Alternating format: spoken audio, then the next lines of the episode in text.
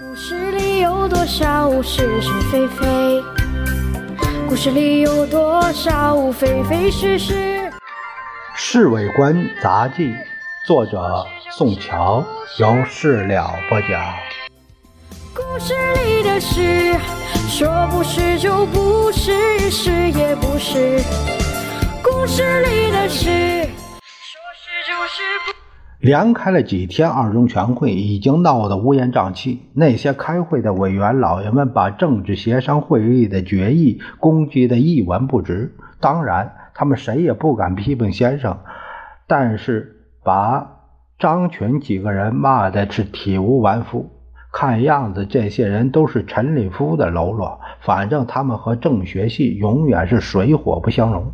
先生对他们的吵吵嚷嚷似乎并不怎么动怒，这也间接的鼓励了他们。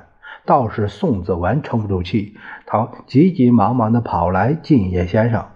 他们这样做太不妥当。美国朋友一直会指责我们对于和谈没有诚意，尤其是在马歇尔回国这个时期。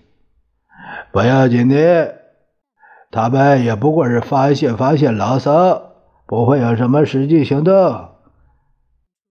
其实政协决议对于我们是非常有利了。我决议，如果要以军事解决，非得美国人再替我们训练十个军不行。宋子文是羊脾气甚重，他是不怕先生和，我是敢和他顶撞的。子文，这是军事方面，我比你知道的多。我们的军队在素质上、火力上都比共产党军队强得多。他们只会打游击，阵地战是不行的。而且我们最近收编了不少地方武力。什么地方武力？宋子文不明白先生的意思。就是东北、河北以及南京、上海一带的当地军队。呃，先生仍然避免用伪军的字眼。啊，宋子文恍然大悟，增加这么多军队，粮饷问题不大不容易解决呀。子文，我早就想到这一层。必要时，我们不妨挪用联合国的救济物资。可宋子文的神气好像还要说什么，恰巧夫人回来了，打断了他们谈话。达令，你们两个谈什么呢？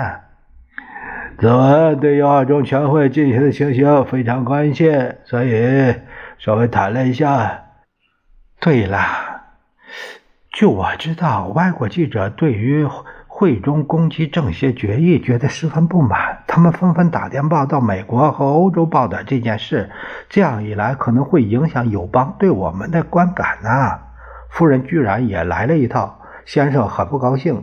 他十分激动地说：“在我们与共产党之间，当然还是选择我们。只要我说一句话，二中全会就不会再闹什么花样的。”夫人和宋子文都不再说什么，他们兄妹二人开始叙家常。故事也是，故事里的事，说不是就不是，是也不是。